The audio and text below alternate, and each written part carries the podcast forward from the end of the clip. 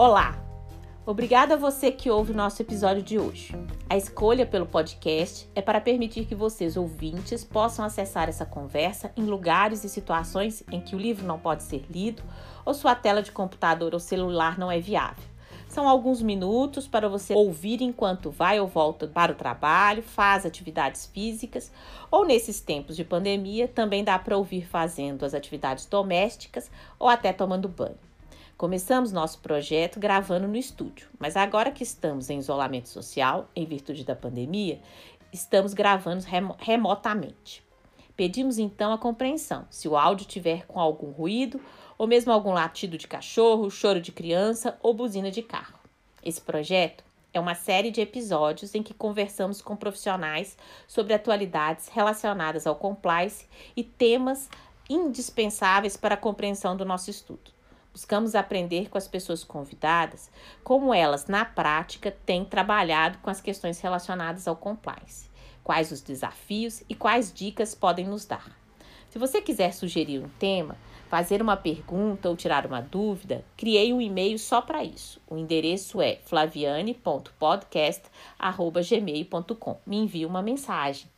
E para você receber as notificações dos próximos episódios, assine o nosso podcast no Spotify ou em outro aplicativo de sua preferência. É muito simples. Clique na busca e digite o nome do nosso programa, Conversando sobre Compliance.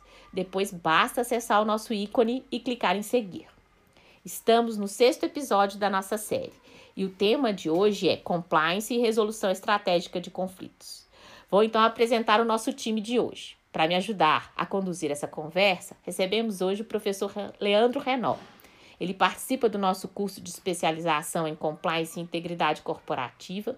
É doutor em Direito pela Université de Versailles em tema de arbitragem. É professor da graduação e de diversas pós-graduações da PUC Minas. Advogado com atuação em mediação e arbitragem. Nossa convidada de hoje é a professora Dulce Nascimento. A professora Dulce, ela é especialista em resolução de conflitos, resolução estratégica de conflitos, com destaque na negociação, mediação, conciliação e arbitragem. Ela conta com uma carreira de mais de 20 anos de advocacia consensual, mais de 16 anos na mediação e 5 anos como juíza coordenadora no julgado de paz em Portugal. Ela é certificada internacionalmente como advogada na mediação e como mediadora privada pelo International Mediate Institute e também pelo Instituto de Certificação e Formação de Mediadores Lusófonos. É instrutora judicial de mediação, professora convidada na graduação de Direito e especialização da PUC Minas e FUMEC, além de coordenadora da pós-graduação em mediação da ESA UABMG. Ela é mestre em Direito e pós-graduada em Gestão de Recursos Humanos. A vocês dois, sejam muito bem-vindos e eu gostaria muito de agradecer a disponibilidade do tempo e a, a escuta de vocês no momento que, tão difícil da pandemia. Seja bem-vindo, Leandro. Seja bem-vindo, Dulce. Obrigado, Flaviane. Muito obrigada. Obrigada também, é uma ótima oportunidade de estarmos juntos e de ficarmos mais próximos. Então, muita gratidão. Professora Dulce, eu vou começar perguntando para você algo bem simples, mas para as pessoas entenderem. É, é possível pensar em soluções estratégicas de conflito, em formas de soluções estratégicas para vinculá-las à área de compliance ou el, essas áreas não conversam? Essas áreas, elas são muito íntimas muito próximas e também muito convergentes. Então eu quero desde já começar por dar os parabéns não só pela iniciativa, mas também pela provocação em relação a um tema que é tão relevante. Porque quando nós falamos de, de compliance, nós estamos a falar de conformidade uh, da empresa às leis e às normas, aos órgãos regulamentadores. E um dos objetivos uh, que eu vejo em relação ao compliance é de facto uh, o objetivo de corrigir e prevenir eventuais desvios, porque o ser humano ele não é perfeito e nas suas relações também existem algumas situações que precisam exatamente dessas correções uh, e dessa prevenção em relação aos desvios de quê? De evitar uh, a litigiosidade e com isso de evitar que alguns conflitos sejam efetivamente judicializados.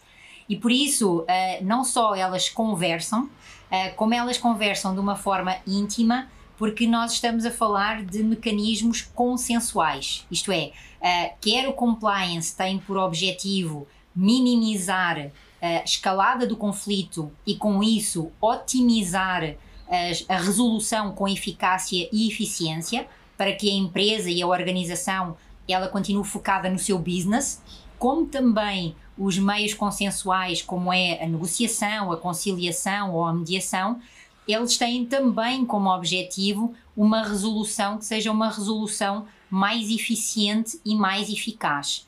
E por isso eles conversam e além de conversarem, eles podem caminhar lado a lado. Eu diria que eles se podem entre ajudar. Leandro, você que é professor da nossa especialização nesse tema, qual ferramenta que você e Dulce acham que são é, importantes e que valem a pena serem aplicadas no programa de compliance e em que situações vocês acham que é possível? Bom, deixa eu começar a colocar aqui, mas eu também quero depois repassar essa pergunta para a Dulce, para ela complementar. Mas esse eu acho que, como professor da disciplina, né, Flaviana, a gente até conversou sobre isso é, no começo, foi um dos grandes desafios que a gente teve, né? É, de mostrar para os alunos exatamente essa conexão que existe entre essas duas áreas, como a Dulce bem colocou. É, os alunos tiveram muita dificuldade no começo para poder enxergar por que, que a gente está estudando aqui mediação, conciliação, arbitragem, negociação, o que, que isso tem a ver com compliance? Vem aqui para estudar compliance, o que, que isso tem a ver? E como a Dulce colocou, eu acho que tem muito a ver.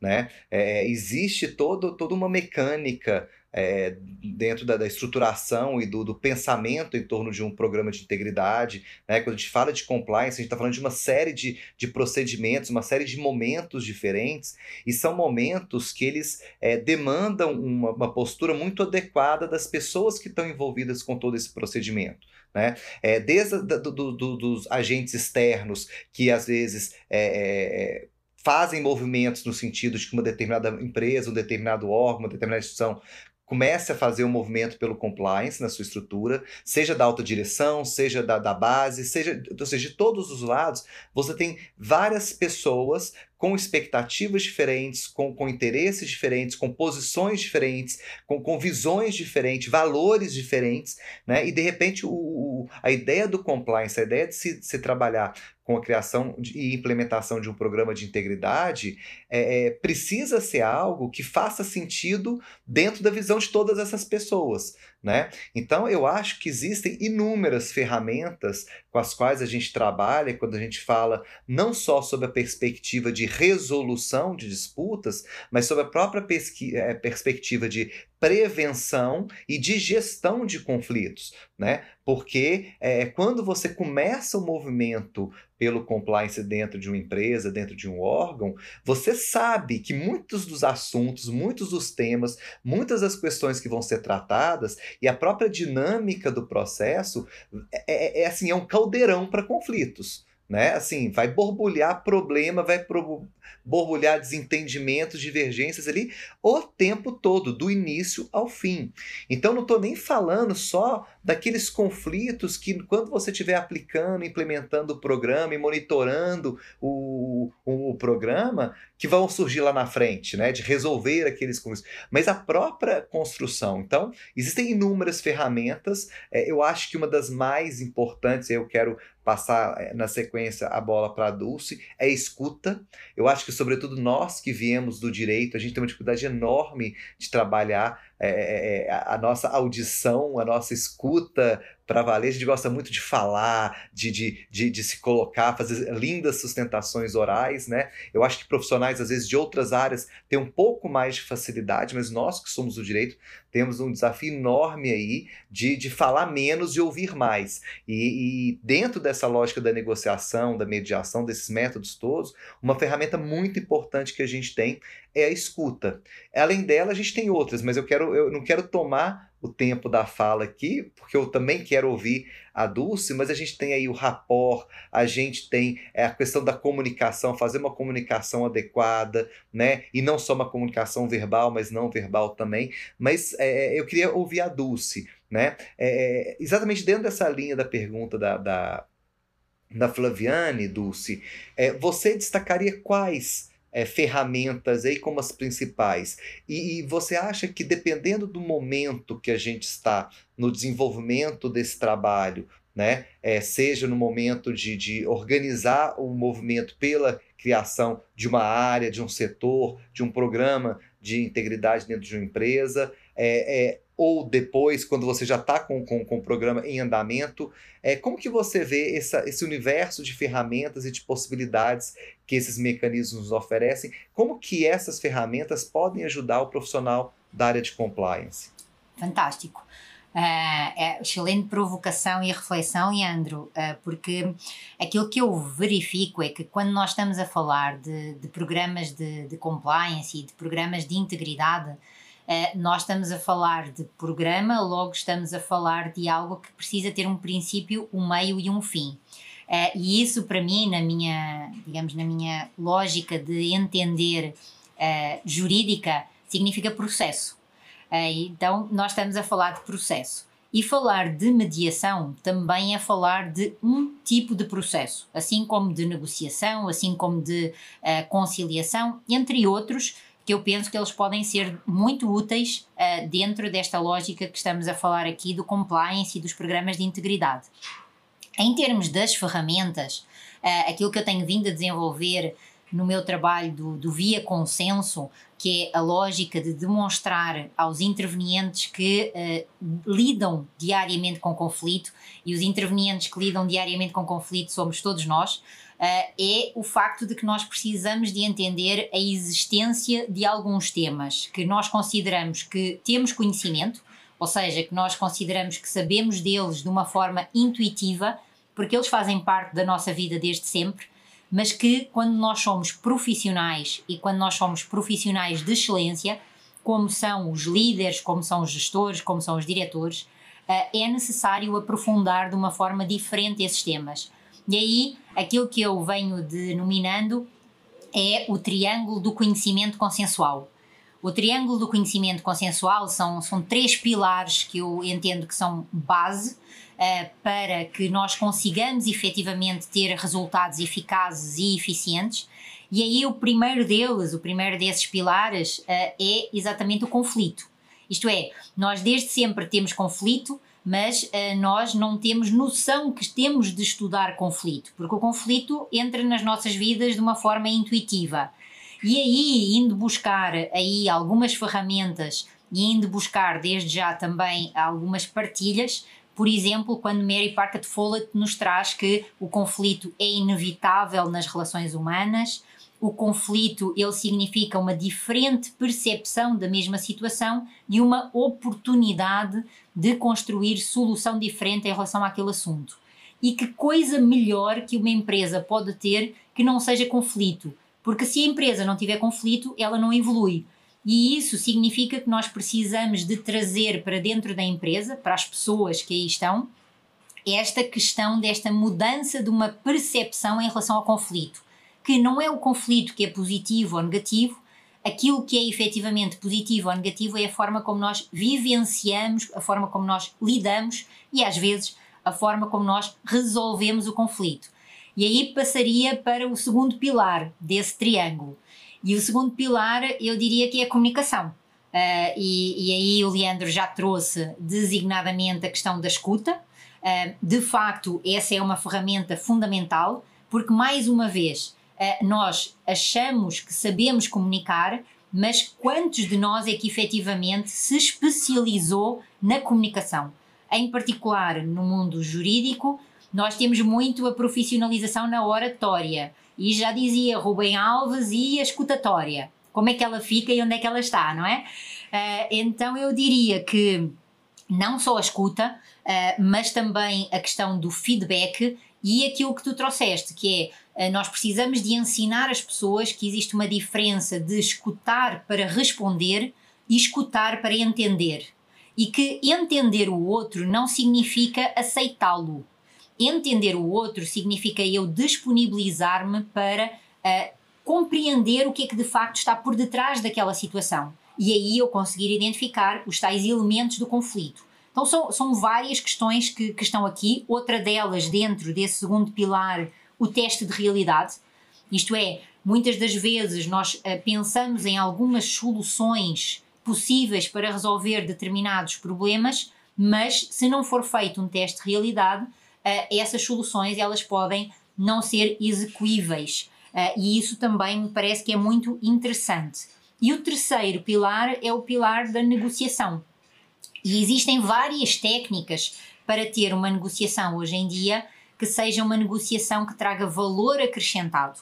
Eh, porque é muito diferente eu negociar para ter vantagem em relação ao outro, ou seja, eu ganhar do outro, ou eu ter uma negociação em que eu vou negociar com o outro. Isto é, em que eu tenho efetiva consciência de que nós os dois juntos conseguimos soluções que individualmente eu não vou conseguir. Então vejam como, uh, dentro desta lógica deste triângulo do conhecimento consensual, ehm, que parece simples uh, e de alguma forma até é, porque acaba por ser muito intuitivo, mas uh, mudar mindsets, mudar formas de pensar, respeitando cultura empresarial, respeitando valores empresariais e também valores individuais, é um enorme desafio onde o processo, em particular de mediação, ele traz várias vantagens no seu próprio procedimento, eh, porque ele traz-nos a questão da voluntariedade, ele traz-nos a questão da confidencialidade e ele traz no procedimento a possibilidade de um, ehm, reunir conjuntamente e reunir individualmente. E, e só isso já é muito significativo para conseguir resultados que sejam resultados diferenciados. Então, algumas das ferramentas eu diria que estão aí. é, eu queria colocar para vocês dois fazerem um comentário de algumas alguns momentos que eu acho que esse grande pilar, né, das soluções estratégicas de consenso que vocês trabalham me parecem que poderiam ser muito interessantes na vivência. É, porque isso vai ajudar muito né, os nossos é, os profissionais que nós estamos formando. É, o primeiro é, é, é bem claro é, que quando a gente faz, por exemplo, que nos, nos programas de compliance nós chamamos do diligence, é, que é justamente a verificação da, da né, da qualidade de conformidade dos nossos parceiros comerciais, por exemplo, é, muitas vezes é, você faz avaliação de riscos da, dessa relação. E é, eu sempre penso que é a hora de discutir duas cláusulas contratuais, a de mediação e de arbitragem. Né? Então, porque o processo de mediação e de arbitragem não, não começa aí, mas é, é, é, essa é a sementinha. Então, eu queria que vocês me dessem a opinião de vocês se essa minha análise, ela é está de acordo? O que, que vocês sugerem é, nesses momentos, nessa parte de due diligence? Você quer começar, Dulce? Eu começo?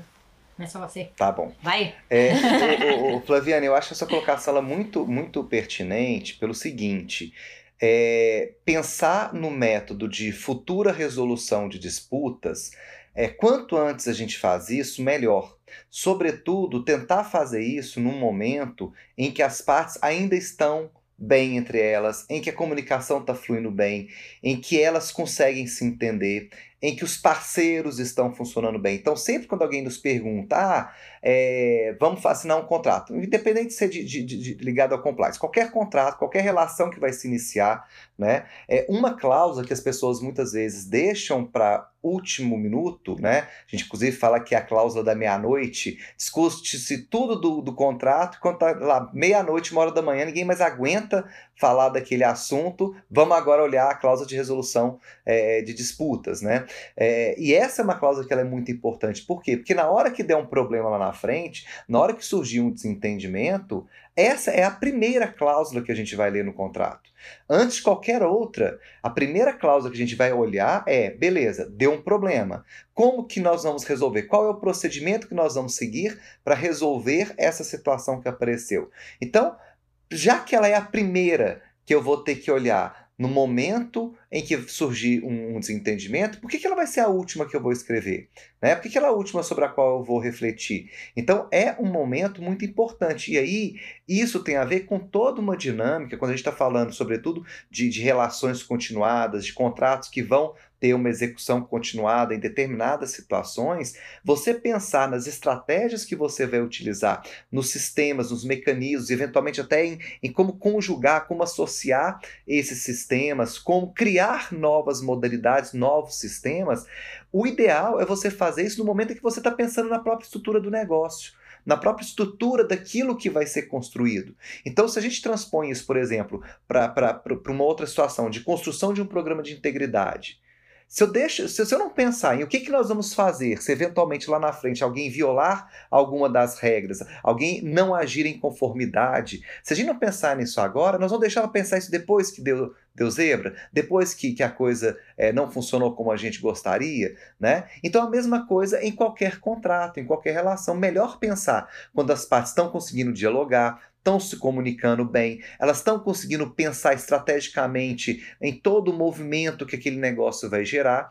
Então, o momento ideal para você pensar em que cláusula usar. Faz sentido nesse perfil de negócio usar mediação? Faz sentido nesse perfil de negócio, com os valores que estão envolvidos, com os tipos de questões, pensar em arbitragem? Ou é mesmo um caminho de judiciário quando a coisa é, sair do, do, do, roteiro? Como que nós vamos lidar com isso? A mesma coisa se a gente pensa no próprio programa de integridade. Será que toda situação em que um funcionário, alguém, um diretor, um gestor, alguma pessoa vinculada a esse programa de integridade violar uma norma, agir em desconformidade, a gente vai gerar uma demissão? A gente vai gerar uma punição é, máxima para essa pessoa? Nós vamos pensar em estratégias de como lidar com isso. Dependendo da situação, é uma situação que a gente consegue criar um canal de comunicação, a gente consegue criar um ambiente ali de, de, de estratégico de negociação, de mediação, de, de dessas pessoas chegarem numa situação de um consenso. Será que faz sentido em alguma dessas situações pensar em utilizar um sistema é, adjudicatório com uma arbitragem?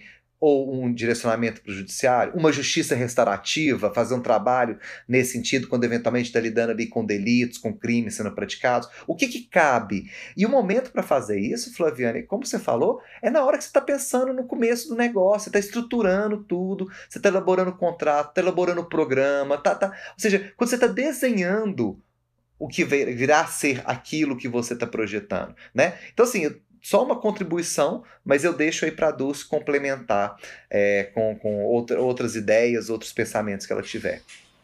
É muito fantástica essa, essa pergunta da, da Flaviana, porque ela permite nós irmos mais longe. Uh, eu costumo dizer o seguinte: quando nós pensamos numa empresa, nós pensamos de facto sempre que existe ali um CNPJ, mas é impossível haver um CNPJ sem existirem CPFs, sem existirem pessoas.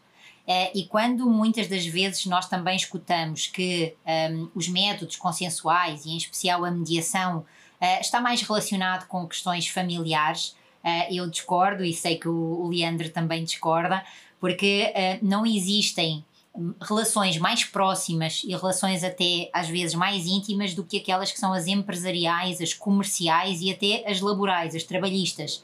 Porque quando nós paramos para pensar, um, e, e aí há aqui uma exceção agora que estamos mais tempo em casa, mas até este momento nós passávamos mais tempo nas empresas com quem nós contratávamos do que propriamente com a família. E, e como o, o, Leandro estava a dizer, e eu subscrevo na íntegra, eu diria uh, mais uma outra questão, que é esta. Quando se chega ao momento de uh, estabelecer, estipular e assinar um contrato, uh, significa, seja um contrato de fornecimento, seja um contrato de prestação de serviços, seja qual for esse contrato na área uh, empresarial uh, e na área societária, aquilo que nós estamos a falar é da efetiva formalização de uma relação. E se nós estamos a formalizar uma relação, significa que nós estamos a oficializar a existência de vínculos. Então, fazendo aí uma comparação, é quase como que quando nós estamos do estado de namoro e passamos para o estado de casado. Casado assume compromisso, casado uh, submete-se a determinadas regras. E, e, nesse sentido, essa tal cláusula da meia-noite, uh, ela precisa de ser uma das mais importantes. Uh, eu recordo muitas das vezes quando chegávamos a fazer em algumas negociações uh, e em que um, num determinado momento as pessoas diziam ah, a minha palavra uh, tem valor, não preciso de escrever. Uh, e por regra o argumento que eu sempre usei é que bom que a sua palavra tem valor, porque isso significa que nós podemos escrever ipsis verbis a sua palavra no papel. Porque se ela tem valor, nós só vamos eternizá-la. Um, e raramente alguém tinha contra-argumento para esta minha uh, colocação. Uh, da mesma forma, aquilo que eu considero é que quando nós estamos a falar da última cláusula do contrato, uh, que em todos eles ela de facto é, é lá colocada no finalzinho, nós precisamos de entender, e aí o convite que, que eu faço é um convite de uh, entender o seguinte e a seguinte lógica e a seguinte situação.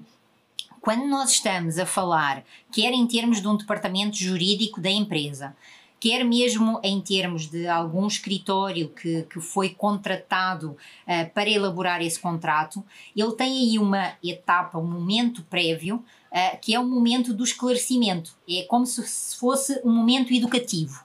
Uh, e esse momento educativo implica que esse advogado tenha aqueles tais conhecimentos que eu falava uh, em termos do seu triângulo. Ele precisa de saber dizer ao seu cliente que nós estamos a fazer um contrato para quê? Para dar respostas a possíveis situações. E uma delas é que pode acontecer nós termos um conflito. E se houver um conflito, aquilo que nós temos agora é a possibilidade de conversar sobre o que é que vamos fazer, ou seja, como é que nós vamos resolvê-lo? E dentro dessa situação, dentro dessa, dessas várias possibilidades de, de meios, de vias que vamos escolher, quais é que são as mais adequadas? Então, esse é o primeiro momento que os departamentos jurídicos das empresas, das organizações, das instituições e os próprios escritórios que fazem essa prestação de serviço têm para dizer uh, o que é a etapa da negociação prévia, que óbvio eles vão fazer e não necessita necessariamente de estar no contrato, mas que depois existem outras vias que nós desde logo podemos, com uma cláusula escalonada, introduzir nos contratos e identificar quais é que são os assuntos em relação aos quais nós vamos escolher uma via ou outra.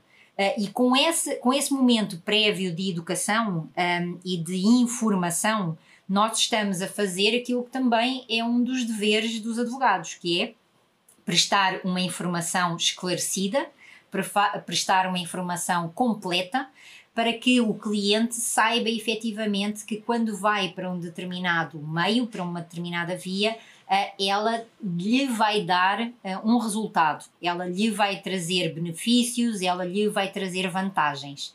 Então, nessa lógica, parece-me que de facto faz todo o sentido, Flaviana. Dulce, eu queria mais sugerir ainda mais dois pontos dessa análise de vivência de programas de integridade para vocês é, avaliarem. Uma, o, o Leandro já até colocou que é a questão mais do que nós chamamos hoje de justiça restaurativa, é, e que está diretamente relacionado, no meu caso, a, aos ao criminal compliance e aos, a esses tipos corporativos, que estão ligados à, à relação empresarial corporativa. E, e aí, um ponto assim que tem me colocado muito nos últimos dias é o problema dos atos de discriminação e assédio dentro das empresas, porque isso está diretamente ligado ao compliance, né? Obviamente.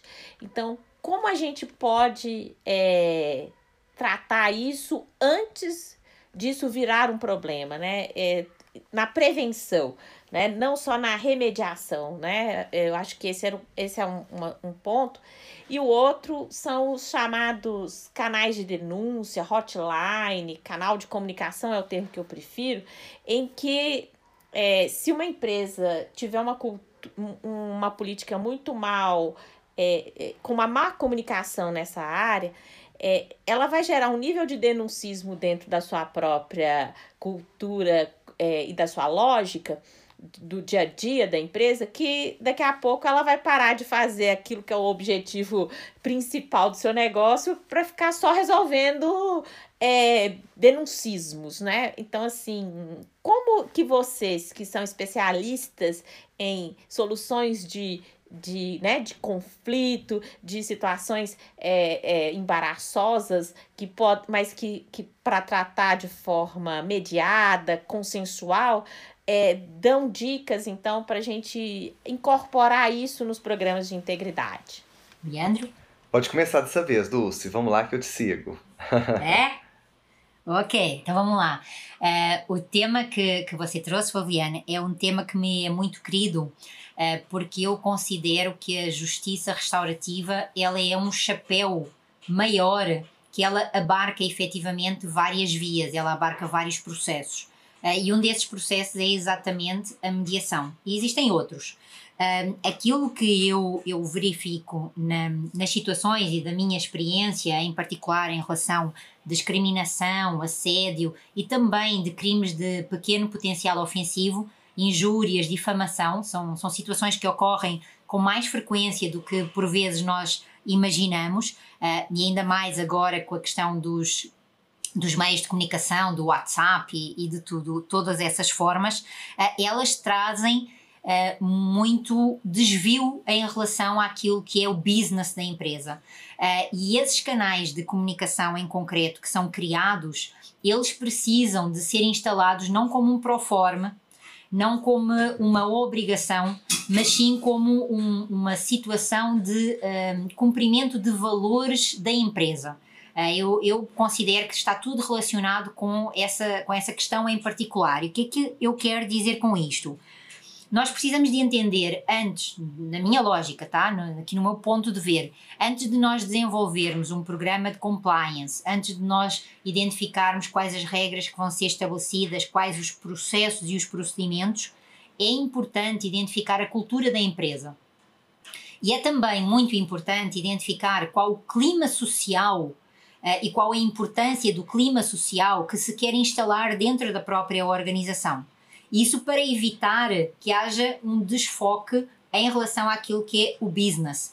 E por conta disso, uh, eu diria o seguinte: uh, nós precisamos de entender, e em particular eu venho defendendo muito isto há, já há vários anos, uh, e que teve relação com um caminho que eu escolhi lá em 2006, que foi o caminho de implementar um modelo de mediação escolar com jovens de 10 anos de idade. Jovens de 10 anos de idade, eles não têm ainda maturidade para fazer a gestão e a resolução do conflito, mas eles já começam a ter idade para fazer a prevenção e um pouco dessa gestão. Eu diria uh, que é a mesma forma que nós precisamos de uh, implementar este tipo de programas que estamos a falar, tendo por base que, em concreto, e aí trazendo para o lado do processo de mediação, ele também pode ser introduzido dentro das organizações, não só como uma forma e um método e um processo em concreto de resolução de conflitos, mas também como uma forma de gestão e até de prevenção. E aí, aquilo que eu diria é que quanto mais informação houver dentro da organização relativamente àquilo que são as expectativas de cada um dos profissionais, em relação àquilo que são as expectativas, em relação à relação e ao relacionamento entre eles, nós vamos conseguir minimizar uh, esse tipo de existência de situações lá mais à frente. Uh, e outra das questões que também se coloca, uh, no meu entender, dentro desta lógica, é de que se nós perdermos tempo, ou melhor, se nós investirmos tempo na questão do castigo, que seria uma justiça retributiva, eh, nós iremos criar muito mais desgaste do que se nós investirmos esse mesmo tempo numa justiça restaurativa, que tem por objetivo uh, identificar naquela situação, ao invés da punição, identificar naquela situação um problema e colocar o foco da organização em que aquele problema ele não volta a surgir. E isso uh, eu considero que é um, um dos pontos mais positivo destes programas que nós estamos a fazer, uh, porque o que está feito, está feito, o que aconteceu, aconteceu, aquilo que importa é nós não continuarmos a insistir no mesmo erro e, portanto, aprender com aquela situação e evitar assim que outras possam surgir ou eventualmente até que outras mais graves uh, venham a aparecer. Então, trabalhar uh, essas situações como situações, como problemas e separar aí proble o problema da pessoa, é? trazer esse foco uh, muito preciso, muito cirúrgico em relação aos elementos daquele problema, ao contexto daquele problema e à identificação em concreto de quais soluções estratégicas se podem implementar, eu considero que seria o mais adequado, sem sombra de dúvidas, e dentro destas três lógicas: resolução, quando já há problema, gestão, quando ele está para aparecer, ou prevenção, quando ele nem sequer ainda é imaginado. Adorei, Dulce, porque na verdade eu acho que é tudo que eu, eu penso também da minha área e que as pessoas não acreditam.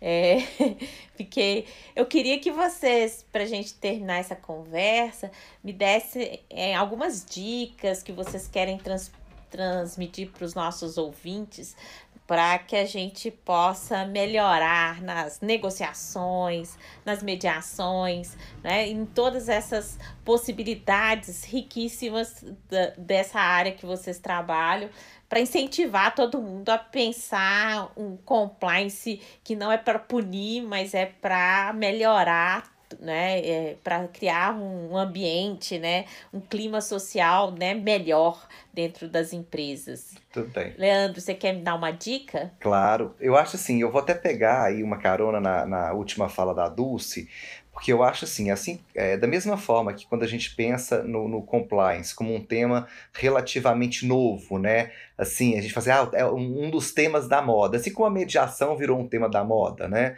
É, são temas da moda, mas são temas da moda que precisam ficar. Eles não podem ser só moda. Eles vieram para ficar. E por que, que eles vieram para ficar? Porque eles vieram para mudar uma cultura.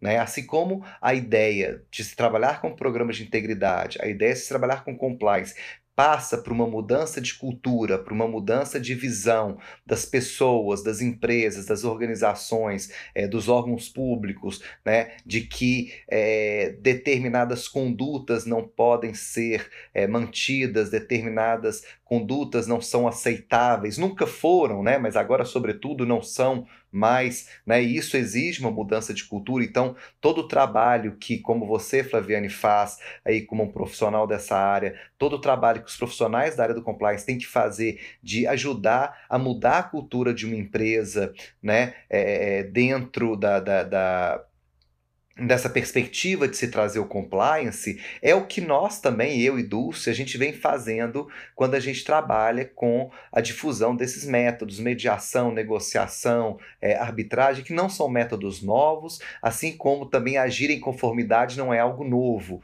né? São coisas que se a gente para para pensar, são dois temas que eles têm muito mais em comum do que a gente pensa, né? Que envolvem mudança de cultura, envolvem questões que são muito óbvias e que a gente não precisaria estar explicando para as pessoas, porque porque é, é, agir em conformidade, agir de acordo com a lei é uma coisa assim que, que deveria ser das coisas mais básicas que o ser humano, é, o ser pensante, deveria ter entendido lá no início da sua, da sua evolução e não entendeu. Né? Assim como é, sentar para conversar antes de brigar, sentar para escutar o outro, para poder ser ouvido e ouvir, é, é algo tão básico e que está na essência desses métodos consensuais, mas que parece que as pessoas, por algum motivo, ao longo da, da, da história da evolução do ser humano, foram esquecendo. Então, o que eu acho que as pessoas têm que fazer aí, como uma, uma palavra aí de incentivo, é da mesma forma que esses alunos estão interessados em entender sobre esse novo tema, entre aspas, da moda, que é o compliance, que de novo, né, Flaviana, eu acho que ele tem pouco,